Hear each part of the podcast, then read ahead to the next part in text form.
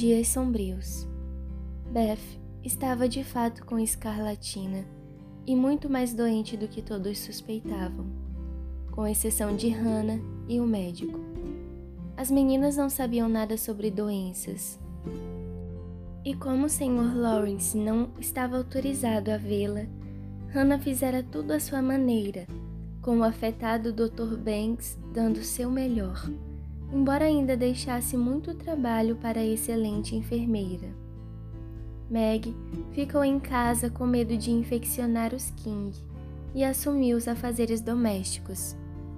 Sentindo-se muito aflita e um pouco culpada quando escrevia cartas em que não mencionava a doença de Beth. Ela achava que não era certo enganar a mãe, mas tinha sido ordenada a obedecer Hannah que não queria saber nada sobre avisar a senhora Marte e preocupá-la com pouca coisa. Joe devotava-se a Beth dia e noite, o que não era uma tarefa difícil, pois Beth era muito paciente e aguentou a dor, o máximo que conseguiu sem reclamar. Mas, uma vez durante um acesso de febre, ela começou a falar com uma voz rouca, entrecortada, movimentando os dedos sobre o cobertor, como se estivesse tocando seu querido piano, e tentou cantar com a garganta tão inflamada que não podia produzir um som sequer. A menina chegou ao ponto de não reconhecer os rostos familiares, chamando as pessoas pelos nomes errados e implorando pela mãe. Joe ficou assustada. Meg suplicou para contar a verdade à mãe e até mesmo Hannah disse que pensaria nisso, embora ainda não houvesse perigo. Uma carta de Washington perturbou-as ainda mais, pois o Sr. Marst tivera uma recaída e não poderia voltar para casa tão cedo. Os dias pareciam sombrios agora. A casa estava triste e vazia, e as irmãs trabalhavam e esperavam com o coração pesado, enquanto a sombra da morte pairava sobre aquele lar que já fora tão feliz. Foi então que Margaret, sentada sozinha com lágrimas caindo sobre seu trabalho, sentiu como era rica e tinha tantas coisas mais preciosas do que os luxos que o dinheiro poderia comprar: amor, proteção, paz, saúde, as verdadeiras bênçãos da vida. E Joe, vivendo no quarto escuro com sua irmãzinha sofrendo o tempo todo diante de seus olhos, e aquela voz pungente soando em seus ouvidos. Aprendeu a ver a beleza e a doçura do caráter dela, a sentir como era profundo e eterno lugar que ela ocupava em todos os corações e passou a reconhecer o valor do altruísmo de Beth, que vivia para os outros e trazia felicidade ao lar praticando aquelas virtudes simples que todos poderiam possuir e deveriam amar e valorizar mais do que talento, riqueza ou beleza.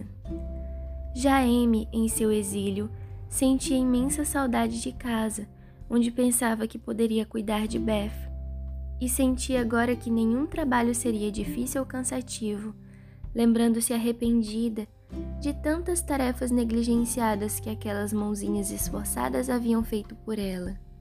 Laurie Vivia pela casa como um fantasma implacável e o Sr. Lawrence trancou o grande piano, pois não conseguia suportar a lembrança da jovem vizinha que costumava tornar o crepúsculo um momento tão prazeroso para ele. Todos sentiam falta de Beth. O leiteiro, o padeiro, o merceeiro e o açougueiro perguntavam como ela estava.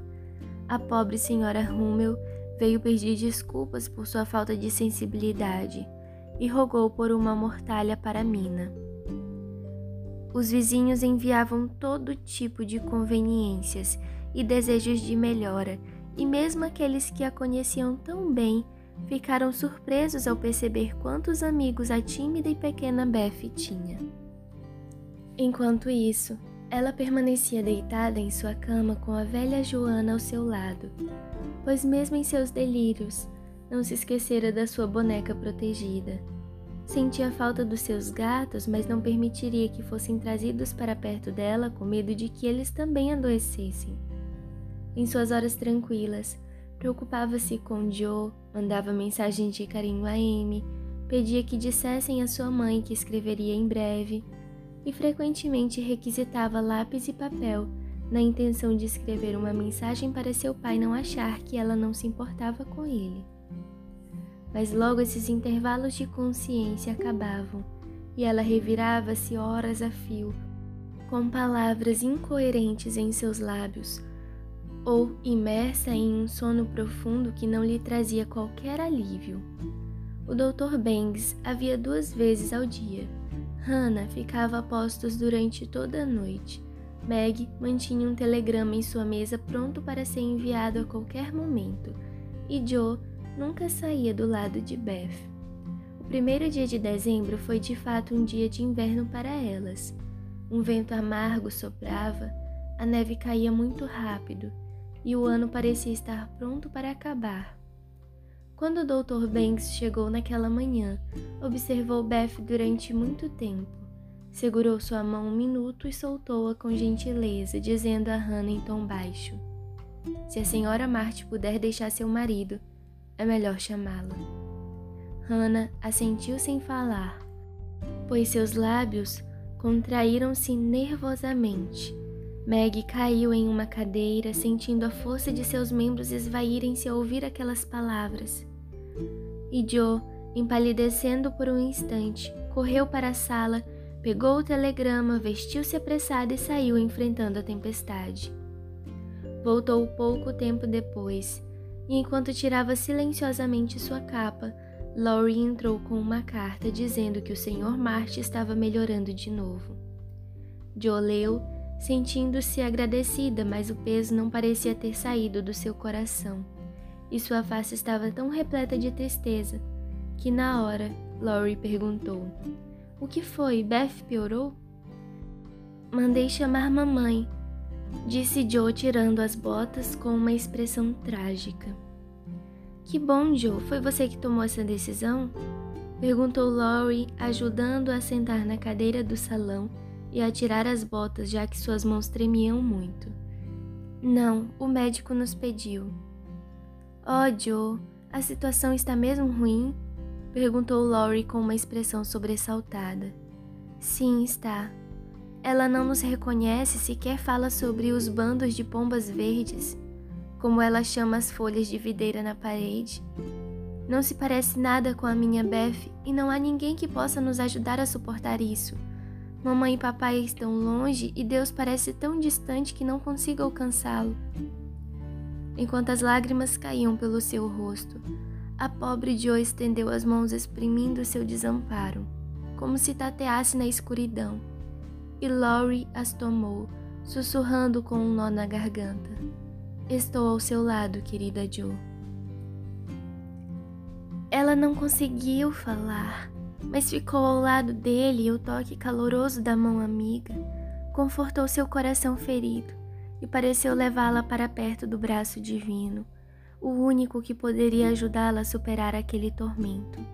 Laurie queria dizer algo terno e reconfortante, mas não achou as palavras certas, então permaneceu em silêncio, acariciando suavemente a cabeça da amiga como a mãe dela costumava fazer foi o melhor que pôde oferecer, muito mais acolhedor do que palavras eloquentes. Joe sentiu a simpatia tácita e no silêncio conheceu o doce consolo que o afeto proporciona à tristeza. As lágrimas que a aliviavam logo secaram e ela olhou para cima com o um rosto grato. Obrigada, Ted. Estou melhor agora. Não me sinto mais tão desamparada e tentarei suportar o que vier. Continue esperando que o melhor aconteça. Isso vai ajudá-la, Joe. Logo sua mãe estará aqui e tudo vai ficar bem. Estou feliz que o papai está melhor. Assim ela não se sentirá tão mal por deixá-lo.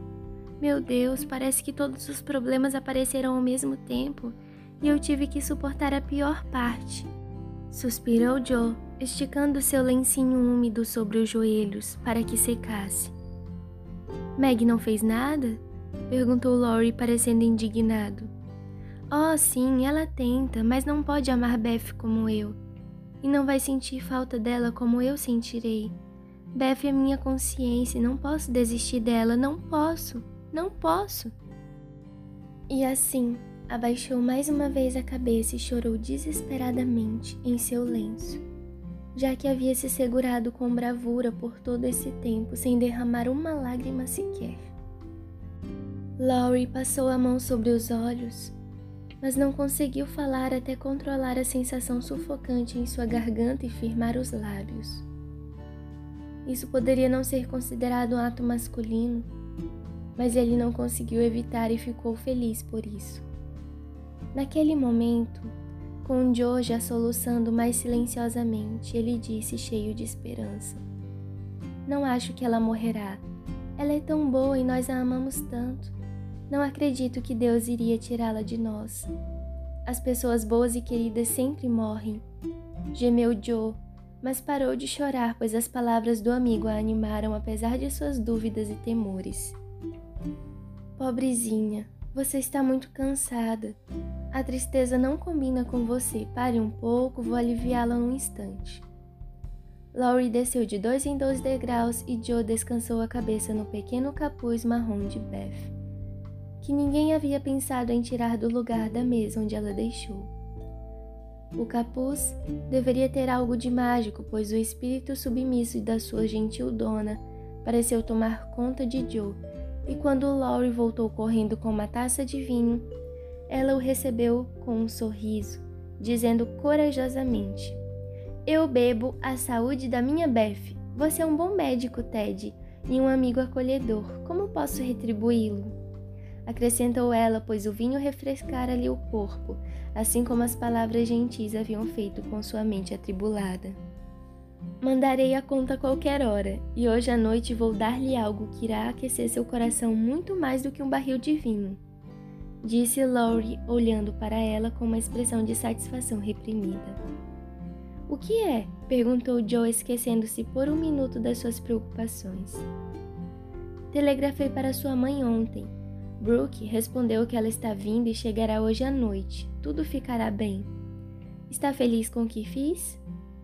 Laurie falou muito rápido e ficou corado e animado no instante, pois havia mantido em segredo sua atitude com medo de desapontar as meninas ou fazer mal a Beth. Joe ficou branca, pulou da cadeira e no momento em que ele parou de falar, envolveu o pescoço do amigo em seus braços, falando alto alegremente: Oh, Lori, oh, mamãe, estou tão feliz. Ela não chorou de novo, e sim riu histericamente, tremendo e agarrando seu amigo como se tivesse ficado um pouco atordoada com a súbita notícia.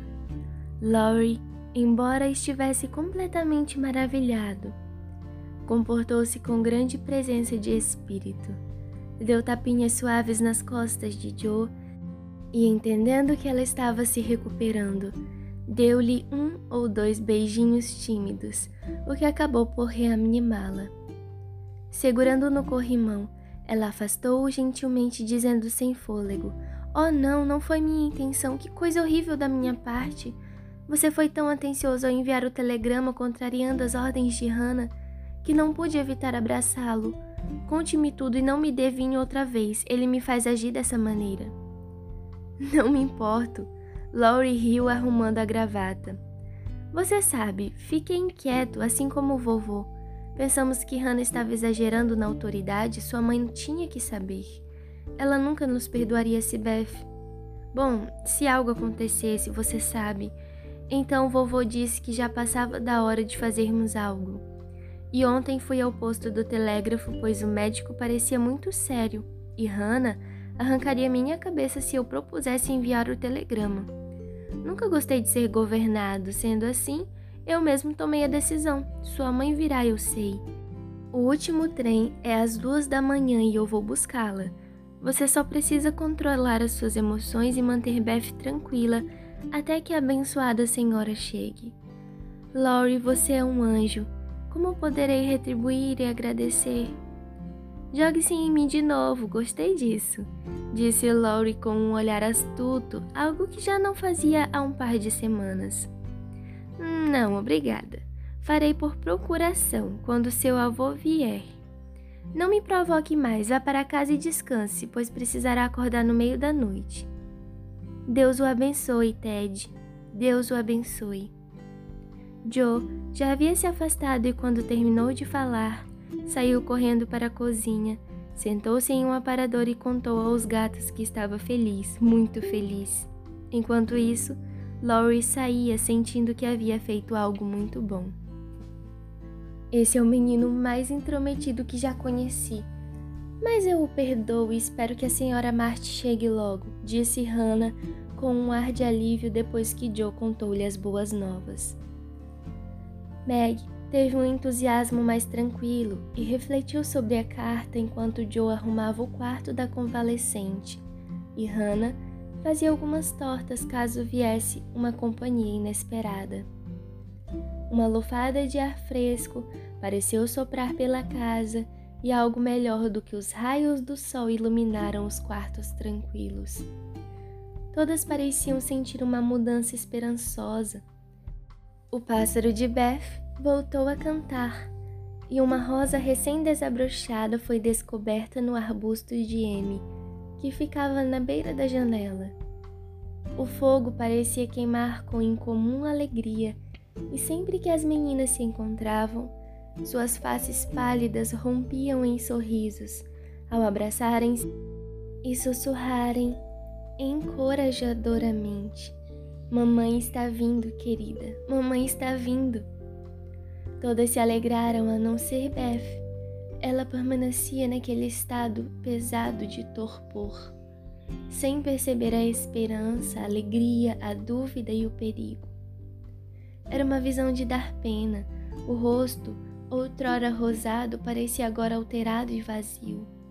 As mãos, outrora diligentes, agora fracas e deterioradas os lábios, outrora sorridentes, agora mudos, e o cabelo, outrora bonito e bem cuidado, agora espalhado e desarrumado no travesseiro. Passava o dia inteiro assim, despertando vez ou outra apenas para balbuciar: Água! Com os lábios tão secos que mal conseguia pronunciar a palavra.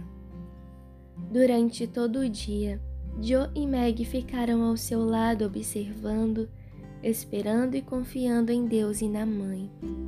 E durante todo o dia, a neve caiu, o vento cortante enfureceu-se e as horas passaram devagar. A noite finalmente chegou.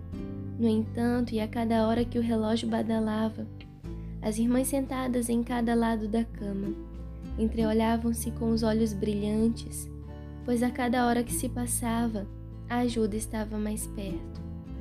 O médico dissera que se ocorresse alguma mudança, para melhor ou para pior, seria por volta da meia-noite e, portanto, ele voltaria a essa hora. Hannah, bastante cansada, deitou-se no sofá que ficava ao pé da cama e logo adormeceu. O Sr. Lawrence andava para lá e para cá na sala, sentindo que preferiria enfrentar um grupo rebelde ao semblante aflito da senhora Marty. Laurie deitou-se no tapete fingindo descansar e encarando o fogo, com um olhar sensível que deixou seus olhos negros belamente suaves e claros. As meninas nunca se esqueceriam daquela noite, pois nenhuma delas conseguiu dormir. Continuaram na vigília com a terrível sensação de impotência que nos acomete em horas como essa. Se Deus salvar Beth, nunca mais reclamarei de nada, sussurrou Meg com sinceridade. Se Deus salvar Beth, tentarei amá-lo e servir-lhe durante toda a minha vida, respondeu Joe com fervor semelhante. Queria não ter um coração. Está doendo muito, suspirou Meg após uma pausa. Se toda essa dificuldade for constante durante a vida, não vejo como conseguiremos viver acrescentou a sua irmã tristemente. O relógio bateu à meia-noite e ambas esqueceram-se de si mesmas para verificar como Beth estava, pois perceberam que ocorrera uma mudança em seu rosto pálido. A casa estava quieta como a morte e nada além do lamento do vento quebrava o silêncio profundo. Hannah, exausta, adormecera e ninguém além das irmãs viu a sombra pálida que parecia cair sobre a pequena cama. Passou mais uma hora e nada aconteceu, a não ser a partida silenciosa de Laurie para a estação.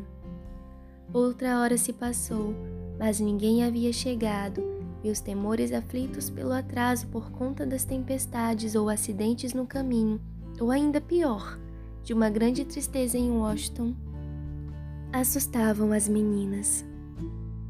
Já passava das duas da manhã quando Joe ficara à janela pensando sobre como o mundo parecia sombrio no redemoinho de vento e neve. Ouviu um movimento na cama e, virando-se muito rápido, viu Meg ajoelhar-se ao lado da cadeira de balanço da mãe, com o rosto escondido. Um medo terrível congelou Joe ao pensar que Beth havia morrido e Meg não tivera coragem de contar-lhe. Então, mais que depressa, voltou ao seu posto e aos seus olhos ansiosos uma grande mudança parecia ter ocorrido. O rubor da febre e o olhar de dor haviam sumido, e o rostinho amado parecia tão pálido e pacífico em seu absoluto repouso que o Joe não sentiu vontade de chorar ou lamentar. Inclinando-se sobre a mais querida das suas irmãs, ela beijou a testa úmida com o coração nos lábios e sussurrou suavemente: Adeus, minha Beth, adeus. Com agitação, Hannah despertou, foi até a cama, olhou para Beth, sentiu suas mãos, aproximou o ouvido dos seus lábios e em seguida, pondo o avental pela cabeça, sentou-se na cadeira de balanço e exclamou em baixo volume: A febre cedeu, ela está dormindo tranquila. Sua pele está úmida e respira naturalmente, graças a Deus. Oh, minha nossa! Antes que as meninas pudessem acreditar na feliz verdade, o médico chegou para confirmá-la. Era um homem singelo, mas elas acharam seu rosto celestial quando sorriu e disse, olhando de forma paternal para elas: Sim, minhas queridas, acho que a garotinha vai superar dessa vez. Mantenham a casa tranquila, deixem-na dormir e assim que ela acordar, deem-lhe. Nenhuma ouviu que deveriam dar a Beth pois ambas correram para o corredor escuro e, sentando-se na escada, abraçaram-se fortemente, exultantes e com os corações cheios demais para as palavras. Quando voltaram para serem beijadas e abraçadas pela fiel Hannah, encontraram Beth deitada como costumava estar, com a bochecha apoiada na mão, sem assustadora palidez, respirando tranquilamente como se tivesse acabado de adormecer. Se pelo menos mamãe chegasse agora, disse Joe no momento em que a noite de inverno começava a desaparecer. Veja, disse Meg vindo com uma rosa branca recém-desabrochada. Pensei que essa flor dificilmente desabrocharia para colocarmos na mão de Beth amanhã, caso ela nos deixasse. Mas desabrochou esta noite e agora vou colocá-la em um vaso aqui. Assim, logo que nossa queridinha acordar, a primeira coisa que verá será uma pequena rosa e o rosto da mamãe. O alvorecer nunca fora tão lindo, e o mundo jamais parecera tão agradável aos olhos de Meg e Joe, como naquela manhã, ao término da longa e triste vigília. Parece um mundo encantado, disse Meg sorrindo atrás da cortina, admirando a vista deslumbrante. Ouça, disse Joe levantando-se. Sim, era o som da campainha da porta do andar de baixo. Um grito de Hannah e então a voz de Laurie dizendo alegremente: Meninas, ela chegou, ela chegou!